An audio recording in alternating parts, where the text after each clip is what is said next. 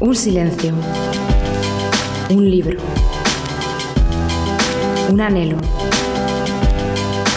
Batallas entre versos y letras. Lugar de encuentro entre gentes, puntos y comas. Palabras buscando un dueño. El lapicero azul.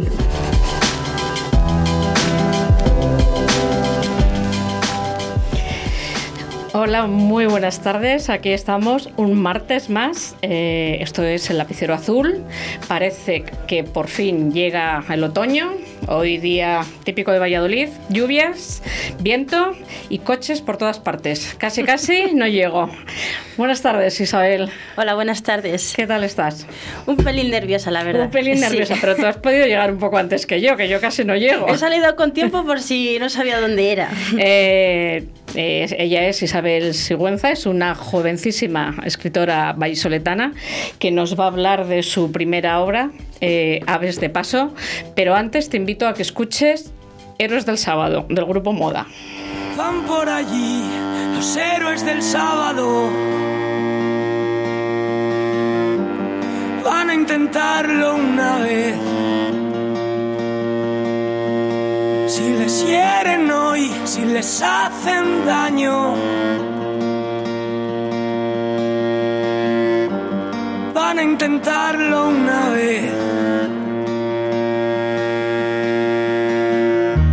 Y ya están ahí los héroes del sábado. Hoy me voy a levantar, aunque sea por los árboles relucientes bajo el sol. Si pudieras escalar la colina y observar con perspectiva para ganar claridad. Imposible ser neutral sobre un tren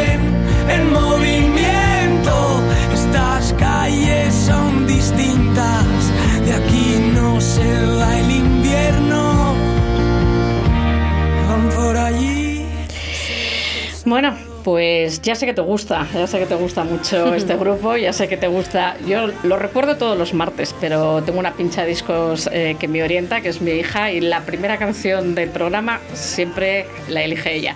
Sabía que te gustaba la moda, entonces le dije que me dijese una canción de este grupo. Pues muy bien elegida. Esta Muy es bien una de las elegida. que me encanta. Bueno, eh, vamos a hablar un poquito de lo que está pasando eh, en el mundo, iba a decir, sobre todo en España, literariamente hablando. Este sábado, 17 de octubre, Delibes habría cumplido 100 años, eh, pero bueno, falleció el 12 de marzo del 2010. Eh, todo el fin de semana se han hecho un montón de actos en, la, en Valladolid. Se ha inaugurado una estatua en la Plaza Zorrilla que está muy, muy visitada, muy concurrida. Eh, Delibes saltó a la fama o empezó a tener más nombre en 1948, cuando ganó el premio Nadal con La sombra del ciprés es alargada. Han sido muchos los mm, libros y las obras que ha escrito durante, durante mucho tiempo, hasta que en 1993 ya le dieron el Príncipe de Asturias. Él, eh, aparte de escritor, era caricaturista, fue director del norte de Castilla y también profesor de la Escuela de Comercio aquí en Valladolid. Dicen que se dedicaba a caricaturizar a sus alumnos mientras se examinaba para pasar el tiempo. Son muchas sus obras, pero eh, yo voy a pararme especialmente en tres, en tres mm, obras mm, porque se han llevado al teatro. Eh, Delibes no ha escrito nunca teatro, pero Las guerras de nuestros antepasados, Cinco horas con Mario y Mujer de rojo sobre fondo gris sí se han llevado al teatro. El jueves pasado, en el aula Margelina de la universidad, se, dio, eh, se dieron cita el actor José Sacristán, Rafael Vega, más conocido como Sansón, y Ramón García, el biógrafo de Delibes. Hicieron una profunda reflexión de la contribución de Delibes a la escena, aunque él nunca, como he dicho, nunca escribió teatro. José Sacristán, con su impresionante voz, que debo decir que me quedé impresionada de la voz de este hombre, que ya sé que todos estáis acostumbrados a ella, pero no sé si lo habéis escuchado en directo. Él nos trajo eh, con esta voz, como digo, a Pacífico Pérez, protagonista de las guerras de nuestros antepasados, a Nicolás, el pintor que protagoniza Mujer de Rojo sobre fondo gris y que estaba interpretando estos días en el Teatro Calderón. Y como no, también hablamos de cinco horas con Mario. Como anécdota, decir que mientras José Sacristán relataba el dolor que le suponía desmembrar la obra de Delibes para poder adaptarla al teatro. El hijo de Delibes, Germán, que estaba sentado en primera línea, le decía que su padre, al contrario, disfrutaba muchísimo haciéndolo, transformando sus novelas en obras de teatro. Eh, y luego me imagino, Isabel, que sabes que han concedido el premio Planeta esta semana, que se lo han concedido a dos mujeres. No sé si estás al tanto o no estás al Sí, tanto. algo he leído. No recuerdo el nombre de la, de la mujer, Yo te pero... lo. Mira, eh, la ganadora es Eva García Sáenz de Urturi Sí. y la finalista, igual te suena un poco más, pues es Sandra Barneda. Sandra Barneda te suena porque es una eh, mujer muy mediática, eh, porque presenta muchos programas del corazón.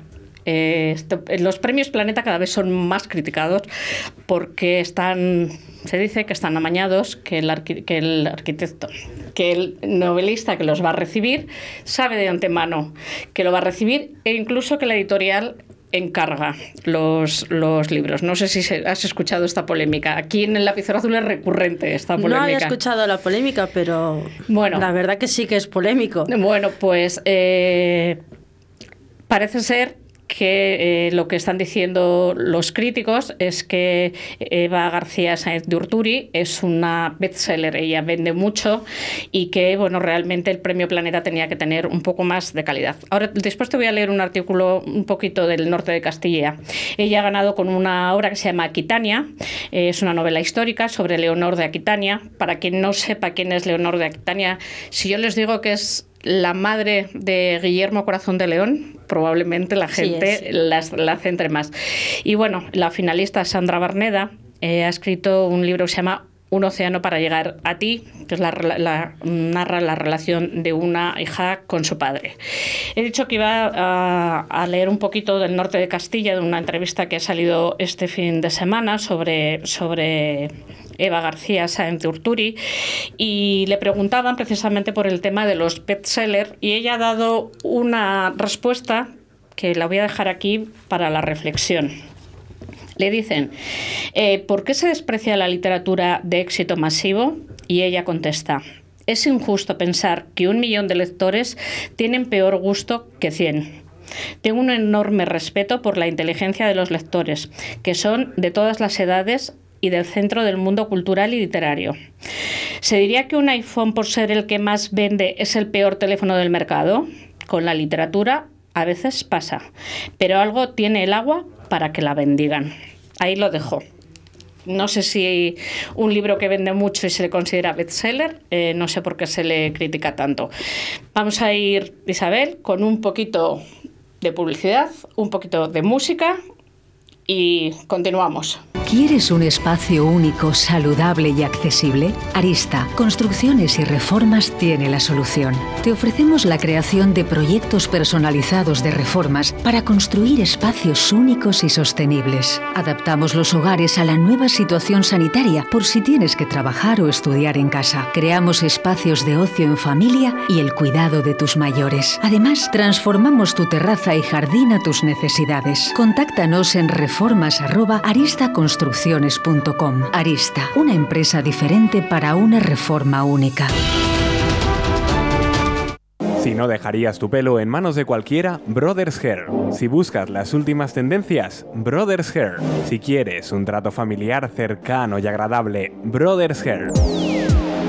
Brothers Hair. Roberto y Laura te esperan en Paseo de los Castaños 43, en Cobaresa. Más información en brothershair.com. Oh, Dios mío, un folio en blanco.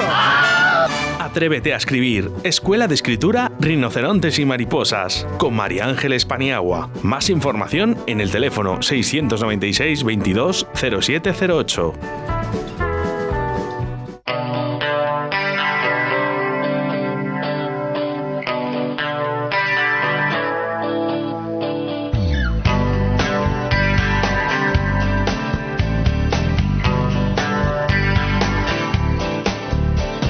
Peligrosas rubias de bote en el relicario de sus escotes perfumaron mi juventud. A milagro de los besos robados que en el diccionario de mis pecados guardaron su pétalo ¿Qué te parece esta canción? Muy apropiada para Muy el apropiada. del libro, ¿Cómo- sí. ¿Qué canción es? Yo no sé cuál es. ¿Tú? Aves de paso de Sabina. Aves de paso de Sabina. ¿Cómo se titula tu libro? Aves de paso, que está basado un poco en la canción también. Está basada en la canción de, de Sabina. Bueno, yo me- a mí me gusta muchísimo Sabina y cuando estaba buscando la música para el programa me he encontrado que había una canción que se llamaba Aves de Paso de Sabina y no lo sabía, o sea que he aprendido algo más. Que en el Debo- libro hay muchas referencias a Sabina porque la mayor parte de él, tanto cuando lo escribí en lapicero, cuando lo pasé a ordenador, siempre pongo Sabina de fondo. Eh, porque tú escribes a lapicero. Yo escribo a lapicero. Escribes Yo a soy a la vieja usanza. Eh, Lapicero y luego ya ordenador. Bueno, voy a decir, lo voy a sacar de tu libro además, ¿quién es Isabel Sigüenza? Isabel Sigüenza Andrés eh, nació el 15 de diciembre de 1992, fíjense ustedes qué jovencísima es, nació en Valladolid, estudió el grado de educación primaria con mención en educación física. Desde, siem- desde siempre, desde muy pequeña, le ha gustado inventar cuentos, historias. En la ESO comenzó a presentar a concursos sus relatos y alguno hasta ganó. Me encanta esta frase. Cuando las heridas del corazón comenzaron a doler más que las de las rodillas, empecé a escribir como método curativo. Tras un par de empujones, me atreví a publicar Aves de Paso. Cuéntame, ¿qué te llevó a escribir Aves de Paso? Y luego ya hablamos de cuando eras pequeña y escribías. Pues Aves de Paso no era un libro como tal. Aves de Paso lo generé, se podría decir que el año pasado, en 2019. Comencé a escribir como empieza el libro a través de un blog. Me aconsejaron que si tenía tantas cosas dentro, tantos sentimientos que tenía que expresar, que por qué no lo expresaba en un blog más allá del papel y el lápiz. Y así empecé, empecé con un blog que se llamaba Pluma, Papel y Sentimiento, donde escribía algunos de mis conocidos o gente que tampoco me conocía, sí que lo seguía bastante cuando publicaba y me daban la verdad que comentarios bastante positivos sobre lo que escribía.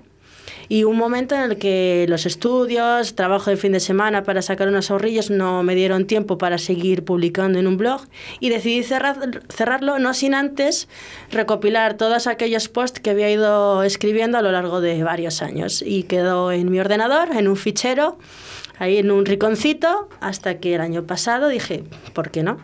Y te lanzaste a publicar. Y me lancé a publicar. ¿Y está- mm, te está dando alegrías el libro? Pues la verdad es que sí, porque no pensé que llegara a tener tanta acogida, al menos entre mis conocidos. Hay mucha gente que lo está comprando, lo está leyendo, y gente con de diferentes edades, con diferentes experiencias en la vida, con mayor nivel cultural, con menos nivel cultural, y todos me dan un comentario bastante positivo de que les ha gustado, incluso algunos lo han releído, y dice que en la segunda lectura les ha gustado más, porque ya en una primera sabes de qué va el libro, pero en una segunda puedes intentar intuir qué es lo que pasó, o por lo menos imaginártelo. Y la verdad que esas segundas lecturas, esas segundas opiniones y de gente que sé que ha leído bastante y de diferentes géneros, pues me Vamos- alegran. Vamos a ver que no es una novela, no es un, po- un poemario. ¿Qué es? Yo lo defino como prosa poética, porque no está escrito en verso, pero utilizo bastantes figuras eh, literarias, anáforas, metáforas, exageraciones, que le den un poco más de sentimiento a aquello que quiero expresar, sin estar en- escrito en verso. Bueno, yo lo he leído. Mm, Gracias. Ya te dije que yo entrevistar a alguien sin haberse leído luego su obra me parece una falta de respeto.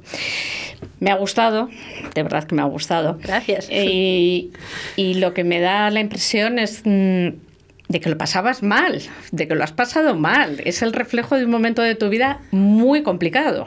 A ver, no es todo mal. Como se puede leer en el libro, algunas son verdades, otras son mentiras y hay mucha exageración, exageración, perdón. Mal, mal, no lo he pasado, pero lógicamente una vez leí, no me acuerdo quién fue el autor, que de los malos sentimientos surge la buena literatura.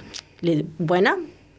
Eso lo ser. hablamos, eso es otro tema redundante aquí en el lapicero, que decimos que si salen mejores poemas, mejores escrituras del desamor que del amor. Yo creo que del desamor. Porque hay mucho más sentimiento que en el amor todo es felicidad y color de rosa. Y eso todo el mundo lo ha vivido o todo el mundo... ¿Por qué voy a escribir sobre algo feliz?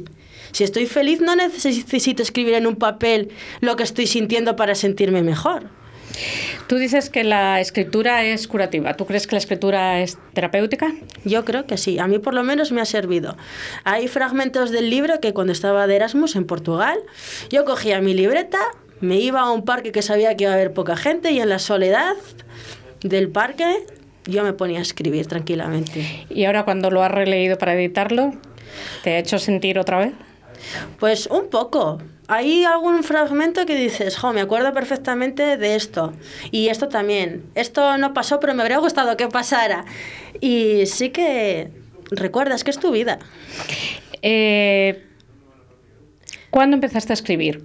Porque pone en tu contraportada, en tu que escribes desde muy pequeña. ¿Cuándo, ¿Cuándo tuviste esa necesidad de empezar a escribir?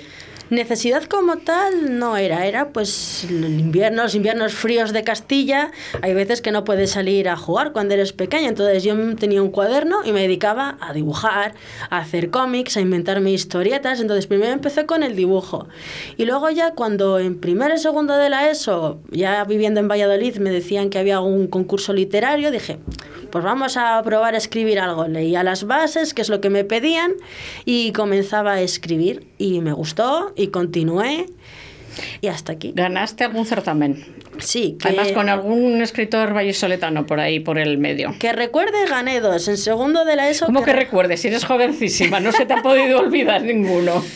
Pues es que el otro día lo estuvimos comentando, pero a mí a la mente supongo que fue, solo fueron dos, me vinieron dos. Uno que gané en segundo de la ESO, que mm, el concurso fue en el Colegio El Pilar, que, que gané el segundo premio, y luego el primer premio en el instituto en el que estudiaba, en el Arca Real de Valladolid, que lo presentaba em, Gustavo Martín Garzo. Entonces, creo que fue en la clase de música que nos pidieron que escribiéramos... En la clase de música. En la clase de música fue además, estábamos trabajando Mozart y pidieron que escribiéramos una historia sobre, porque el entierro de Mozart no se sabe si fue en una fosa común, si fue en, como murió sin dinero y demás, y nos empezamos a inventar historias y la verdad que la profesora me dijo que le había gustado bastante, entonces dejé ese relato e inventé otro y presenté los dos. Y uno, pues justo y ganó. Y ganaste, además de la mano de Martín Garza, nada más y nada menos. Aves de Paso está estructurado en cuatro partes y cada parte lleva el nombre de un pájaro, de un ave. Eh, ¿Por qué están en latín? Están en latín primero porque si alguien quiere saber quién es ese pájaro, ya estoy obligando al lector a que lo busque. Porque como he explicado varias veces, eh, los nombres no están cogidos al azar, ni mucho menos. Yo he llevado a cabo una búsqueda para saber qué ave quería, buscando dónde habitan, dónde se alimentan, cuándo emigran. Vamos, el 1. Diomedea exulans. Vale, yo me he tomado el trabajo de, buscarlo. Albatros viajero o errante. Sus características. Monógamo. Tardía madurez. Solo ponen, ponen un huevo. Y están desapareciendo precisamente porque como solo ponen un huevo, pues están desapareciendo. ¿Por qué este pájaro? Si me lo quieres contar. Este pájaro te ha faltado de buscar un poco la localización. ¿Dónde se suelen encontrar? Ay, pues no lo he apuntado y no me acuerdo. Pero, mm, a ver, cuéntamelo tú. No, no lo voy a contar porque si la persona en la que me he basado lo está escuchando, me daría mucha vergüenza. Sabrá de sobra qué es él. Sabrá de sobra qué es él. O, ella. No sabemos. Mira que se me ha olvidado esto. Y... Dos. Águila. ¿Se dice así? Chirisaetos. Águila dorada. Es la águila real. Es el águila real. Eh, gran capacidad eh, de adaptación. Eh, son monógamas también, que me llamaban la atención, que elegías pájaros monógamos.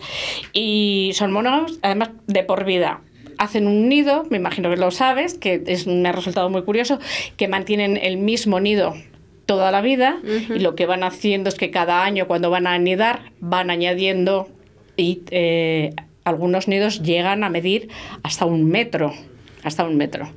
También tengo que saber de la localización. ¿o En este caso no es tan importante la localización, sino como el nombre del ave que está relacionada con la persona.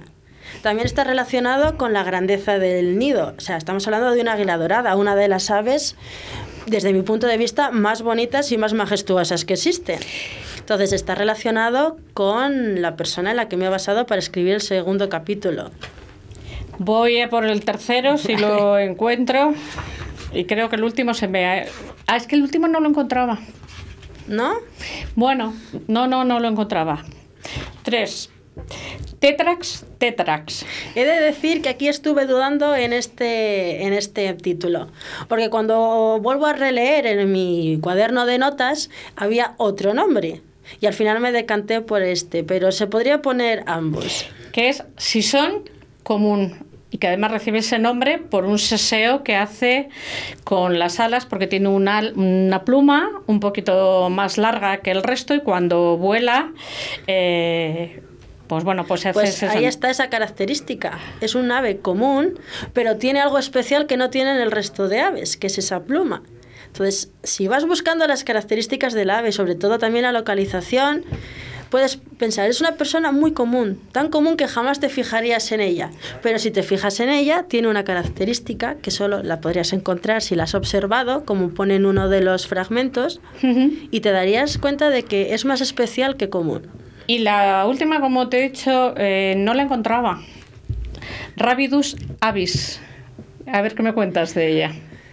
Pues es que no me acuerdo muy bien si la traducción es eh, pájaro loco. ¿Pájaro? Loco. Ah, bueno, pues entonces lo entiendo perfectamente. Porque yo creo que más de una vez te han dicho que no estás bien de la cabeza. Uy, si solo hubiera sido una vez o dos. O sea que. Muchas, continuamente. si te sirve de consuelo, bienvenido al Vamos a por publicidad, un poquito. Venga, un si poco no de publicidad. tu pelo en manos de cualquiera, Brothers Hair. Si buscas las últimas tendencias, Brothers Hair. Si quieres un trato familiar cercano y agradable, Brothers Hair. Brothers Hair. Roberto y Laura te esperan en Paseo de los Castaños 43, en Cobaresa. Más información en brothershair.com. Oh, Dios mío, un folio en blanco. Atrévete a escribir. Escuela de Escritura Rinocerontes y Mariposas. Con María Ángeles Paniagua. Más información en el teléfono 696 22 0708.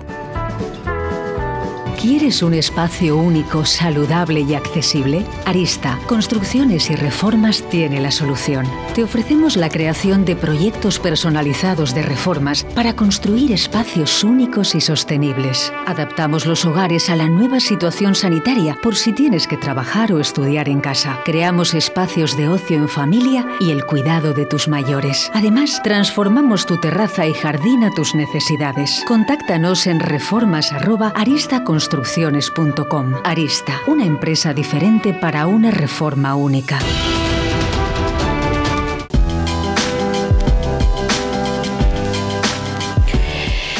Me has dicho antes que ya has participado en certámenes literarios. Me vas a permitir que te invite a que participes en uno.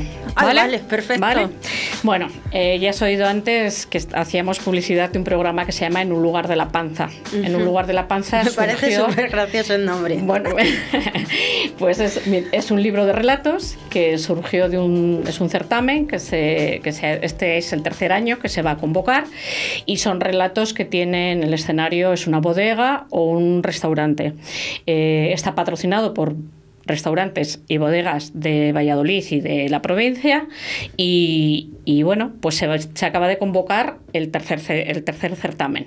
Nosotros, David Villorejo, que es mi compañero y el que se inventó en un lugar de la panza, eh, pues a partir de libro de relatos hicimos un programa de radio. Es los jueves de 12 y cuarto a 1 menos cuarto. Nos lo pasamos fenomenal porque ya han pasado por aquí pues cocineros, chef y bodegueros de la provincia que yo estoy aprendiendo muchísimo de ellos porque además me encanta cocinar. Pero bueno, a lo que voy, te invito a que participes. Eh, el certamen se llama En un lugar de la panza, es el tercer año, como digo. Es un premio con dotación económica, que es raro que los certámenes así amateur tengan dotación Pues sí. económica.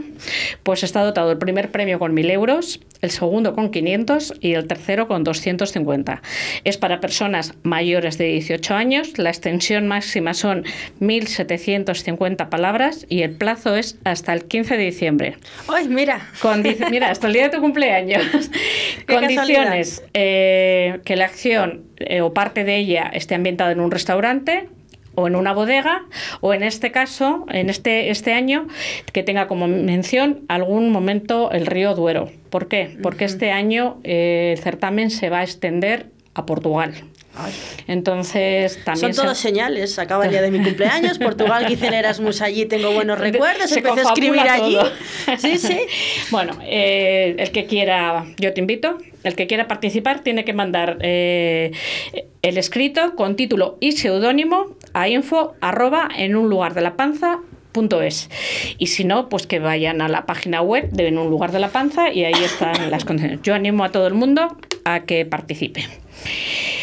Cuéntame, ¿qué libro estás leyendo ahora? Si es que estás leyendo alguno. Sí, ahora estoy leyendo Reina Roja de Gómez Gómez Jurado. Jurado. Sí. Es que Eh, me he aficionado últimamente a la novela negra. Está muy de moda la novela negra, lo sepas. Eh, ¿qué es, ¿Cuál es ese libro de la infancia el que recuerdas haber leído? Es que no me acuerdo. Es que, aunque suene así, he leído muchos libros. Has le- bueno, Sí. pues uno... Todo esto de la lectura también en la presentación que hice la semana, hace un par de semanas en Tordesillas, hice una mención a mis profesoras, que se puso una de ellas en contacto conmigo. Y en cuarto de primaria gané el concurso que habían hecho dentro de la clase de quién leía más libros. Y es que he leído tantos que no te sabría decir. Hay un libro que dice que piensas, ese libro me habría gustado leer, escribirlo yo. Hombre, Rimas y leyendas de Becker. vale. Es un libro que llevo siempre conmigo. Viaje por trabajo, tenga que irme a cualquier lado, siempre viene conmigo. Me lo regaló mi mejor amigo, me lo mandó cuando estuve en el extranjero y está dedicado y siempre va conmigo y siempre lo releo. Y el año pasado lo utilicé con mis chicos y lo leyeron ellos y les Lo intenté utilizaste con inculcar tus el chicos, gusto. pero ¿cuántos años tienen tus alumnos? Pues el año pasado eran de quinto de primaria. ¿Y qué tal llevaban las rimas de Becker, los de quinto de primaria? Pues es que yo siempre he dicho que para entender a un autor no es me leo el libro, hago el resumen, la ficha que me manda la profe o el profe y ya está, no. Para entender a un autor hay que aprender de su vida. Entonces vamos a contarles la vida de Becker, pero vamos a actualizarla un poco. Becker estaba enamorado y su crush le engañó. Que era humano. Era humano y al principio estaba muy enamorado de ella, pero pasaba de ella y como no había redes sociales donde declarar su amor, pues lo hacía a través de poesías. Y cuando ya por, claro, pues la palabra crush y todo este vocabulario que utilizan ahora los Sí. más jóvenes de las redes sociales, y ya pues le engañó.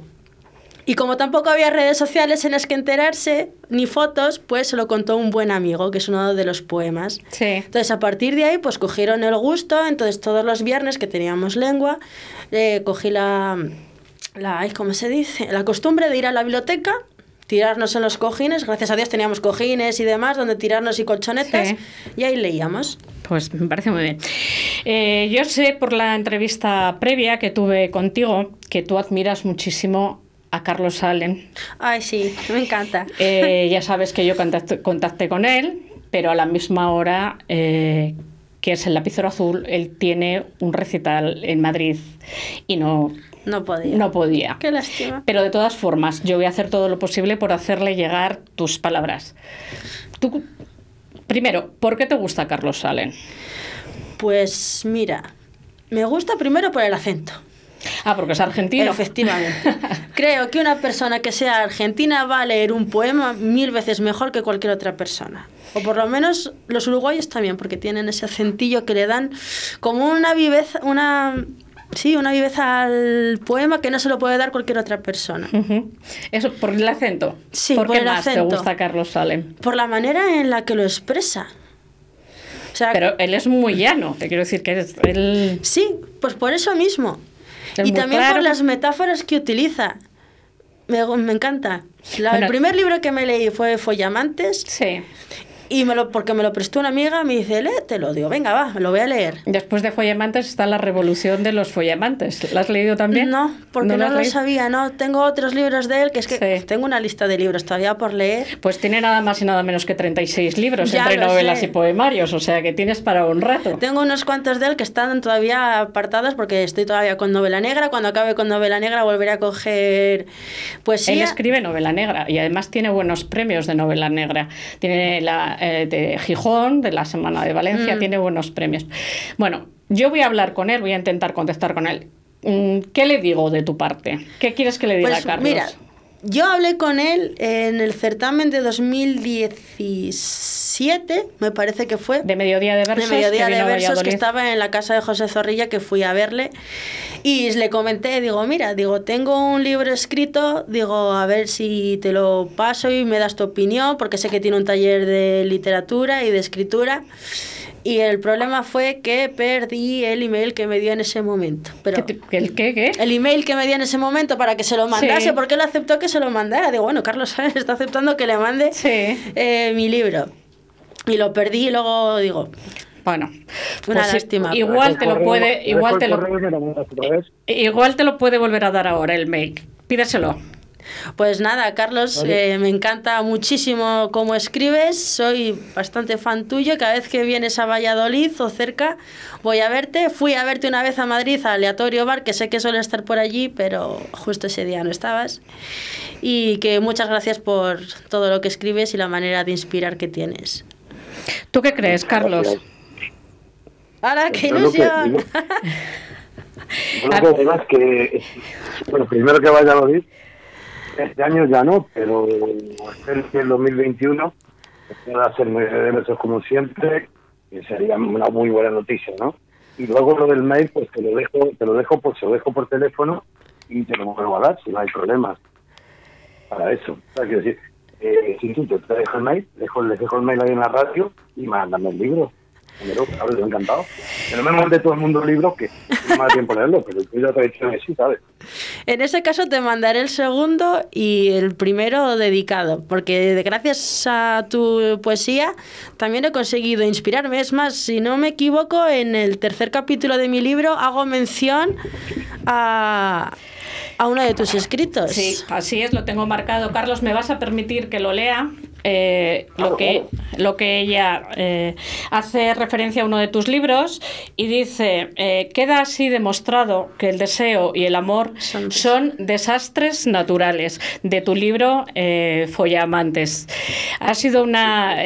Isabel no se esperaba que estuvieses. Pues ella, ella había renunciado ya a poder hablar contigo y no la ves, pero está, está nerviosa. Un poquito. Yo... Realmente, realmente no, no podía estar, aunque quería, pero aprovechando que cancelamos el, esto, muchas cosas que están pasando en Madrid, cancelamos el recital, por eso te dije, pues sí, sí, pudo porque sí, por, lo menos algo bueno de todo esto de cancelar que hubiera, ¿no? Pero con ella, sí contado. Eh, te escuchamos un poco mal, Carlos, pero ya se lo voy a decir yo a los oyentes. Realmente tú hoy tenías un recital de 8 a 9, justo coincidía con la hora del lapicero, pero mira, por primera vez vamos a dar un poco las gracias a esta situación eh, de normalidad anormal que tenemos. Se ha tenido que suspender tu, tu recital por razones sanitarias, por razones de seguridad, y debo decir, Isabel, que en cuanto suspendieron el recital, me escribió y me dijo, María Ángeles, me han suspendido el recital, puedo estar en tu programa. y yo me callé y dije, venga, vamos a darle la sorpresa. Pues es todo un orgullo. Muchísimas gracias, Carlos.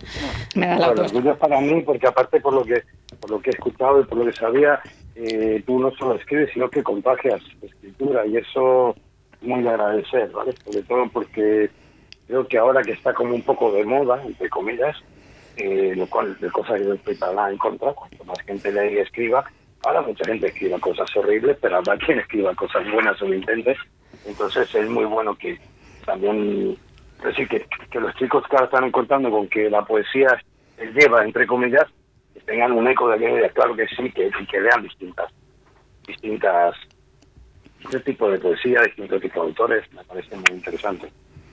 no sé, hay un fenómeno muy muy curioso en marcha que solo, solo ocurre en nuestro idioma.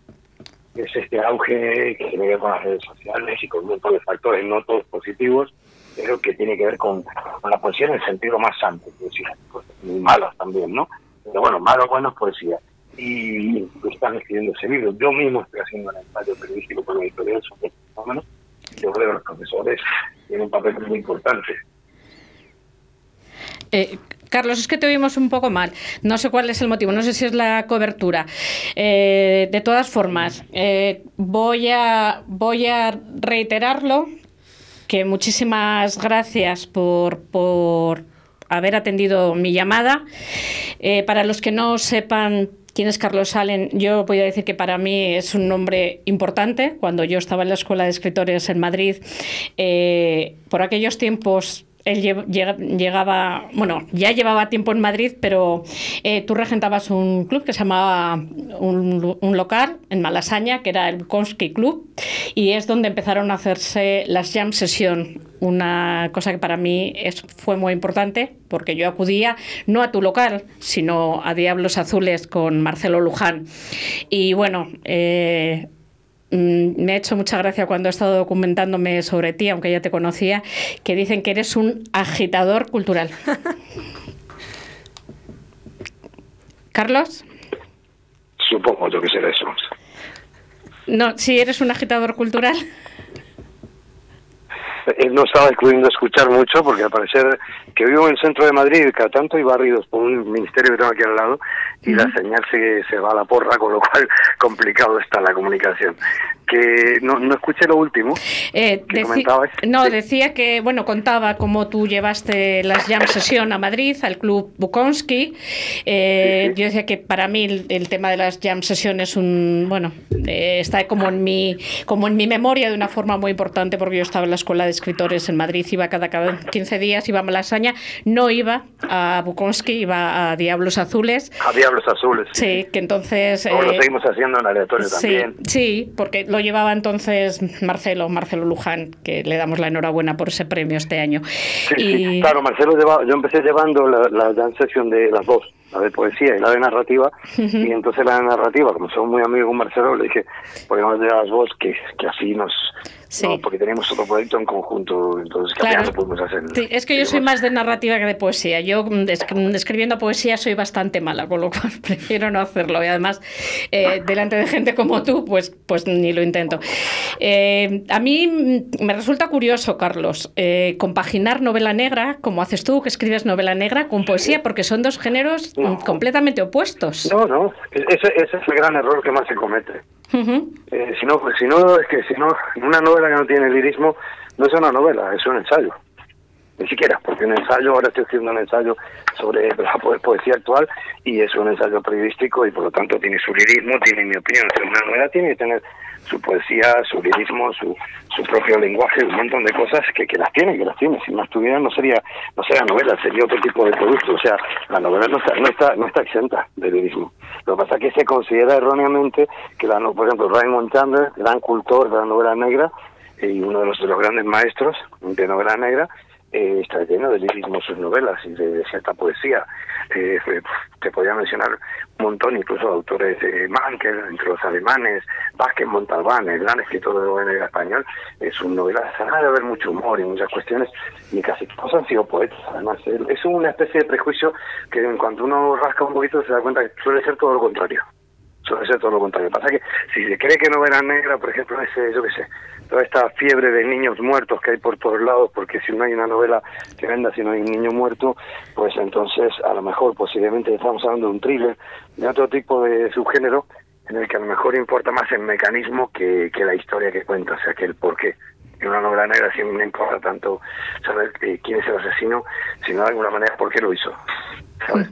De las motivaciones y demás. Entonces, no, no es tan extraño, todo lo contrario. Para mí no me genera... El único problema es que cuando escribo poesía no escribo novela y cuando escribo novela no escribo poesía, pero para que ninguna se contagie demasiado, pero tiene elementos en común, ¿eh? mucho, para mí por lo menos, y en Francia también me pasa lo mismo, que empezamos a rascar y gente como Pierre Lemaitre, que es un premio Goncourt, es poeta, es, eh, ha escrito poesía también. Aquí, por ejemplo, Carlos Sanón, que es uno de los mejores exponentes de género negro en España, es un excelentísimo, muy, muy buen poeta.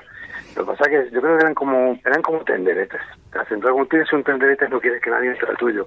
y digamos, aunque ya no soy joven, los como en los últimos años queremos que se abran todas las puertas y que entre todo el que quiere y tenga algo que decir, y luego que la gente elija.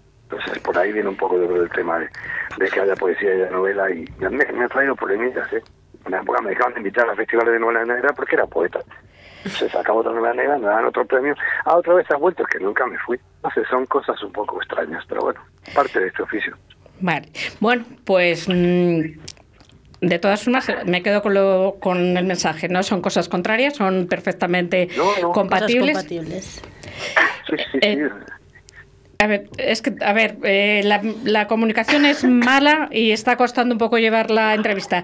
Yo no sé si después de mediodía de versos has estado por aquí, Carlos. Si no, te, te invito en cuanto las autoridades y la, la, situación nos dejen, te invito a que vuelvas a Valladolid y que vuelvas a, aquí, a estos micrófonos del lapicero azul. Yo le pasaré a Isabel eh, tu tu correo para que te pueda para que te mande su libro y, bueno si me das permiso a tu teléfono para que sí sí eso te iba a decir por supuesto sí sí sí. Sí lo diré en cuanto en cuanto a la realidad lo permita. Además tendré ya varios libros porque ahora sale una novela ahora en el mes de noviembre mi primera novela de humor que nunca había escrito novelas de humor aunque eso he leído en, redes sociales que cuando leían tus poesías decían que eran graciosas y tú pero cómo puede ser una poesía graciosa si estoy enseñando mi corazón y te encaminaste a escribir una novela graciosa, de humor. Sí, escribo historias tristes y la gente se descojona, entonces ha escrito una, historia graciosa, a ver si voy a llorar no sé. y luego en mayo sale mi próxima novela negra y no, no, no creo que antes de eso ya no, pero yo calculo que después, si después de verano saldrá el próximo libro de poemas, pues ya tengo dos pero tampoco es, son momentos de sacar demasiados libros ahora, así que tenemos un libro de poemas ahí preparados y, y algunos saldrán el año que viene. Este año ya se ha ido y ojalá se vaya pronto y se lleve todo lo que tiene que llevar. Pero sí, sí, estaré por allí. En cuanto se pueda empezar a mover, tengo un montón de novedades que ir a, compartir, así que te avisaré, claro. Pues muchísimas espero que me avises, Carlos. Y yo avisaría a Isabel, o nos avisas a las dos, nos tomamos una buena cerveza. En primera fila me tendrás. bueno, Carlos, muchísimas gracias por habernos atendido y, y seguimos hablando. Te dejo con un poquito de música de Sabina. Hasta luego, Carlos. Hasta luego, gracias.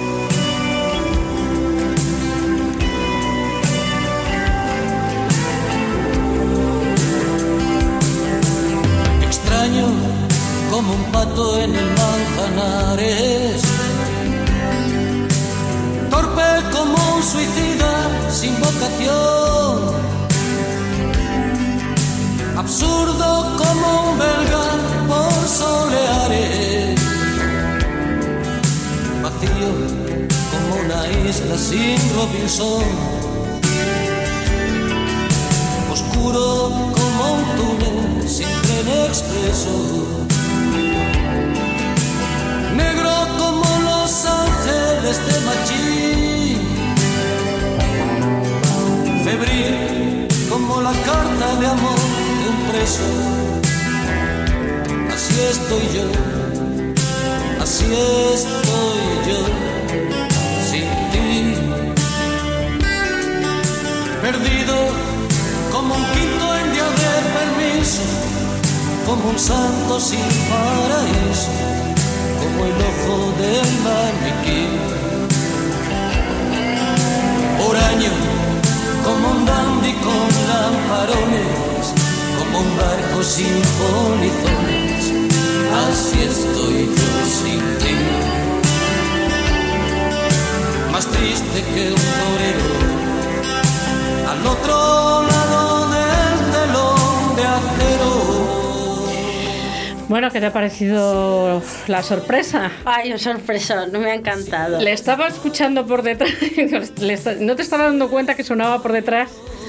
¿No le oías? Sí, sí. Estaba por detrás. Y además es que yo le tenía aquí apuntado en la escaleta y he dicho, me, va, me lo va a ver y me va a estropear la, la sorpresa. No, no, estoy tan nerviosa que no estoy mirando.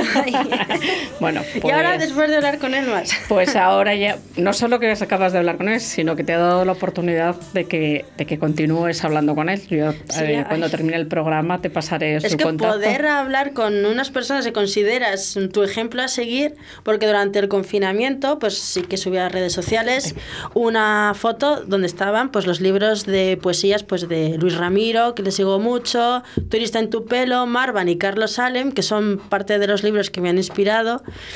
Y la verdad que lo compartió y además le pedí que si podía ayudarme a darle publicidad a Aves de Paso y lo hizo.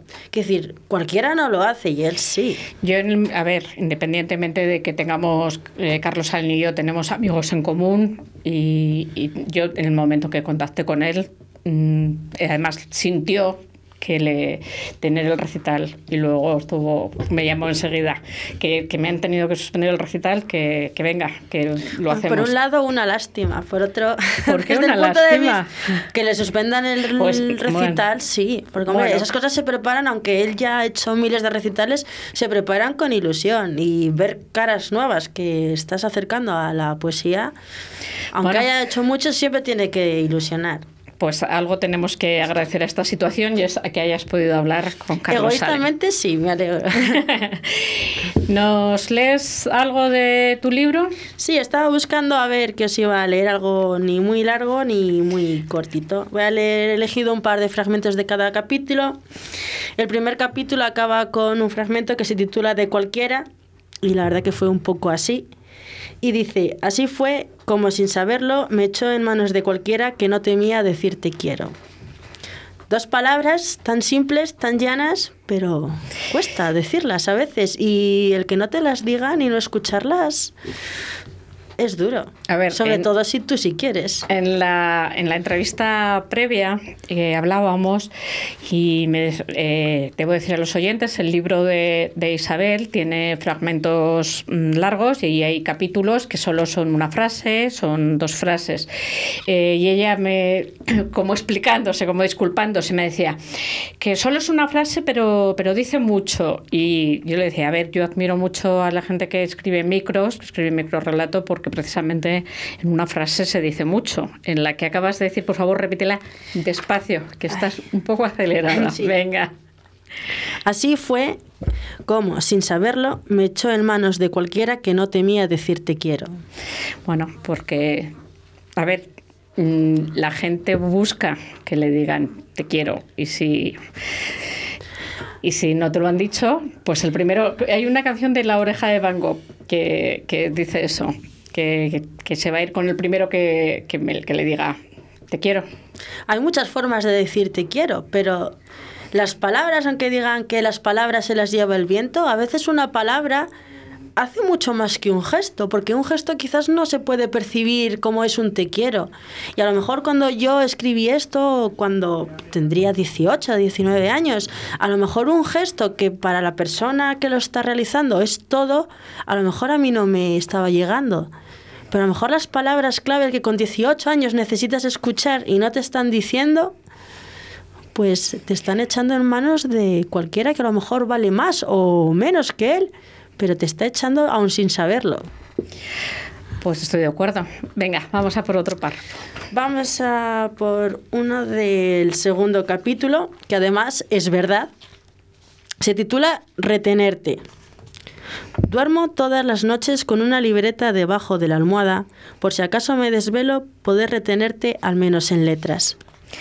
La verdad es que son eh, los, los, los capítulos largos, son muy bonitos, pero los cortos están muy, muy llenos de sentimientos. Esa, esa metáfora de si me despierto y estoy pensando contigo, te voy a escribir en la libreta para que no te vayas, me parece muy lograda. Como he dicho, es verdad. Yo tengo mi libreta no debajo de la almohada, pero sí en la mesilla de noche. Está el libro que me estoy leyendo y a la libreta con un boli o un lapicero para que no se me olvide. Muchas veces pues me viene la inspiración y tengo que escribirlo en el móvil. No me gusta nada, pero bueno, mejor escribirlo en el móvil a que no me vuelva a acordar. Pero sí, intento ir con mi libreta y tenerla siempre a mano por si me viene la inspiración. Ya lo dijo Picasso, que la inspiración te encuentre trabajando. ¿Por qué te dio por escribir por la, con lapicero? Pues porque se puede borrar. Ah, no lo, había, no lo había pensado. Es muy simple la explicación, pero se puede borrar. En lugar de un tachón y cuenta, eh, cuenta nueva, no. voy a borrarlo y voy a reescribirlo. Voy a reescribir mi vida, voy a reescribir este fragmento. O sea, que tus textos que has escrito de primera con lapicero no eh, están intactos. Quiero decir, no borras, no, mm, no tachas. O sea, tú borras. Borro y reescribo. Pero está bien eso de poder reescribir la, la vida. Está muy bien. Venga. No hay ahora bolígrafos con goma, si hay ahora bolígrafos borrables será por algo. Pero de todas maneras, ojalá se pudiese de verdad borrar así la vida. Ojalá. Y- Venga.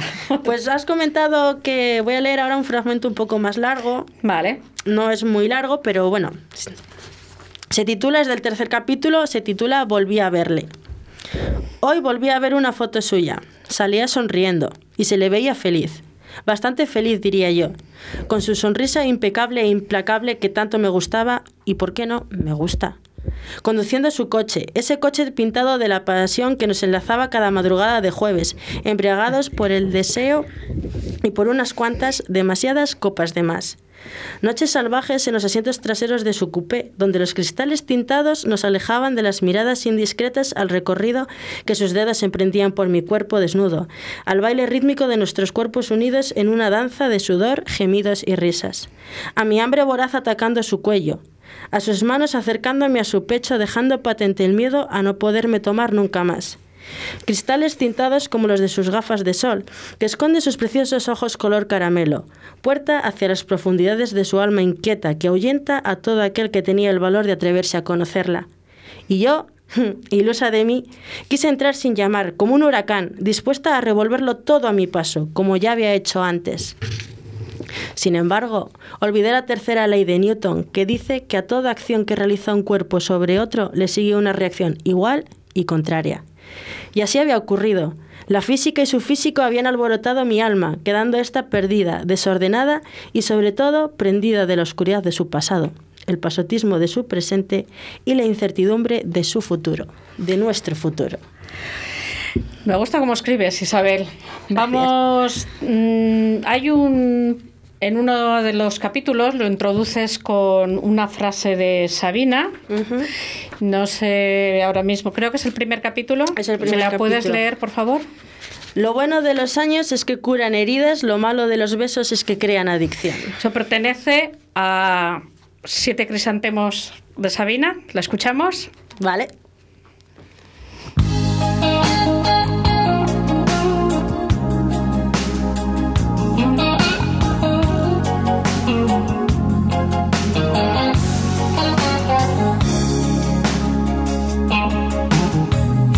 Si alguna vez he dado más de lo que tengo,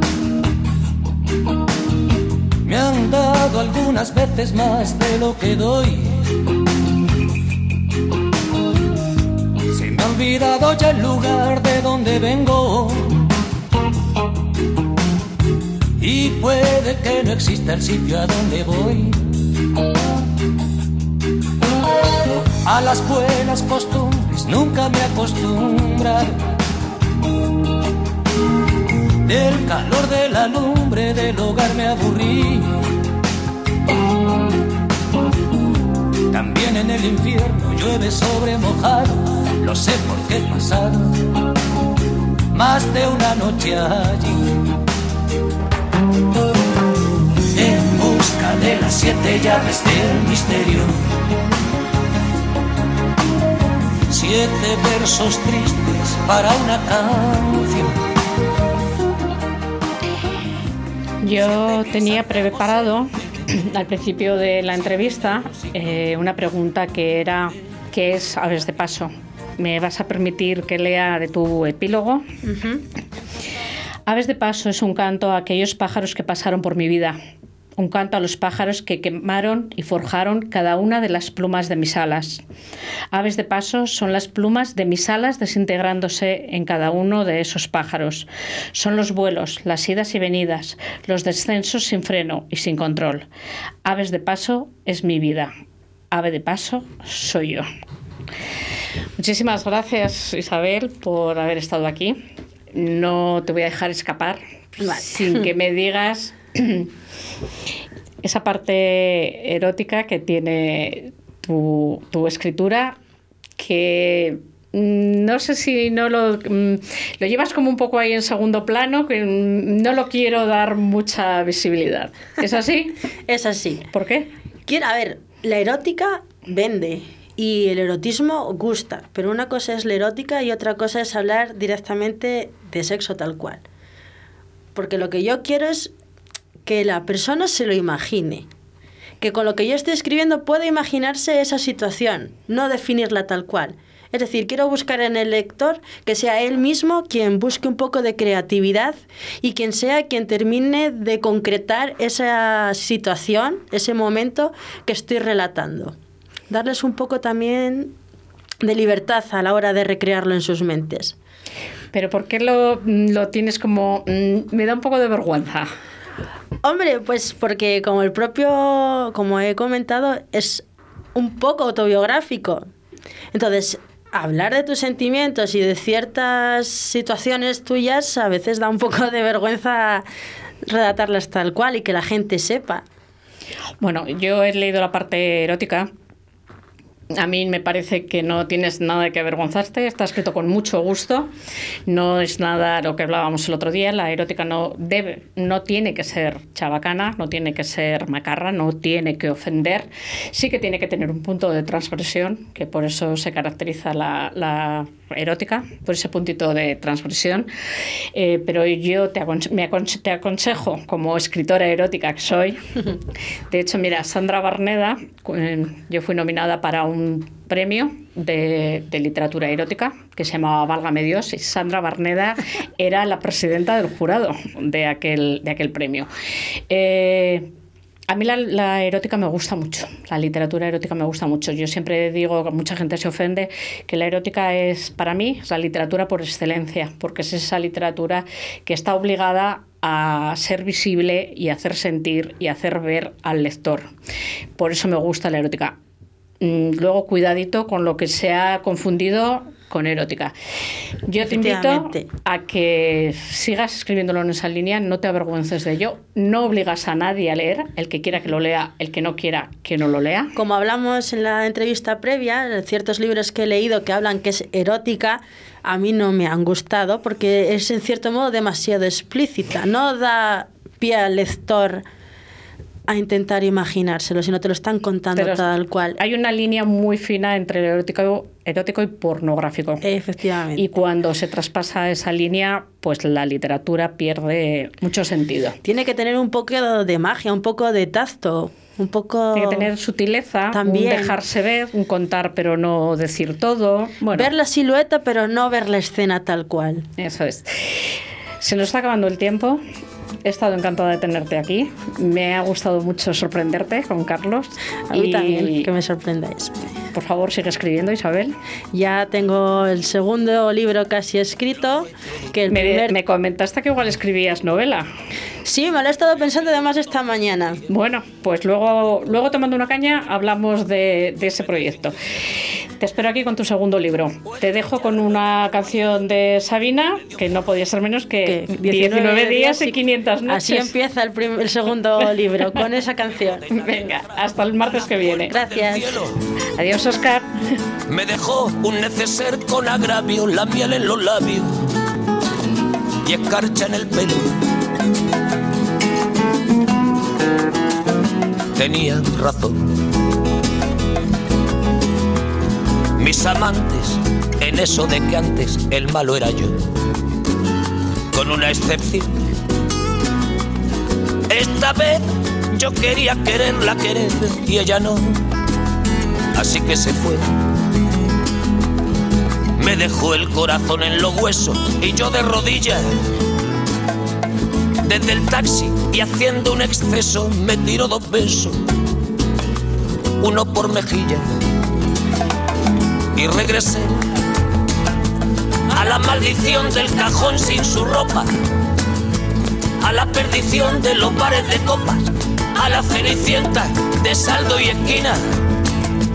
Y por esas ventas del fino laína, pagando las cuentas de gente sin alma que pierde la calma con la cocaína, volviéndome loco derrochando la bolsa y la vida, la fui poco a poco dando por perdida. Y eso que yo, para no agobiar con flores a María, para no asediarla con mi antología de sábana fría y alcobas vacías, para no comprarla con bisutería, ni ser el fantoche que va en romería con la cofradía del santo reproche. Tanto la quería que tardé en aprender a olvidarla. 19 días y 500 noches. Dijo hola y adiós. Y el portazo sonó como un signo de interrogación. Sospecho que así se vengaba a través del olvido, Cupido de mí. No, no pido perdón. No pido perdón. Para que si me va a perdonar, porque ya no le importa. Siempre tuvo la frente muy alta, la lengua muy larga y la falda muy corta. Me abandonó como se abandonan los zapatos viejos. Destrozó el cristal de mis gafas de lejos, sacó del espejo su vivo retrato. Y fui tan torero por los callejones del juego y el vino, que ayer el portero me echó del casino del Torrelodones. Qué pena tan grande.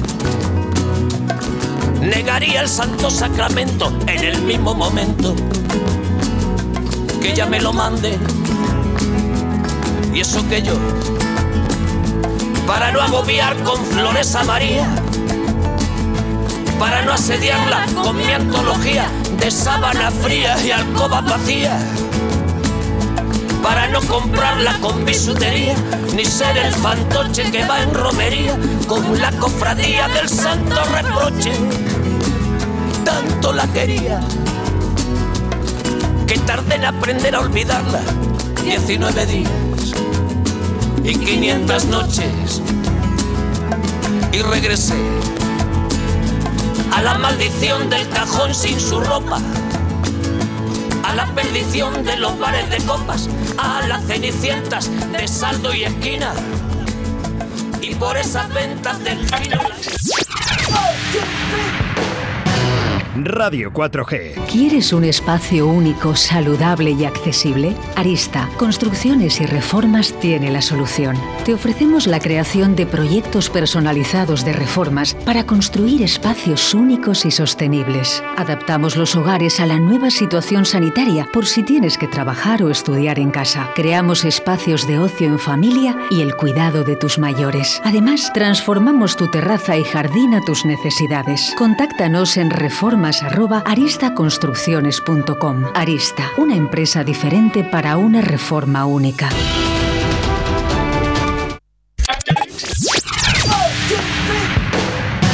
Radio 4G.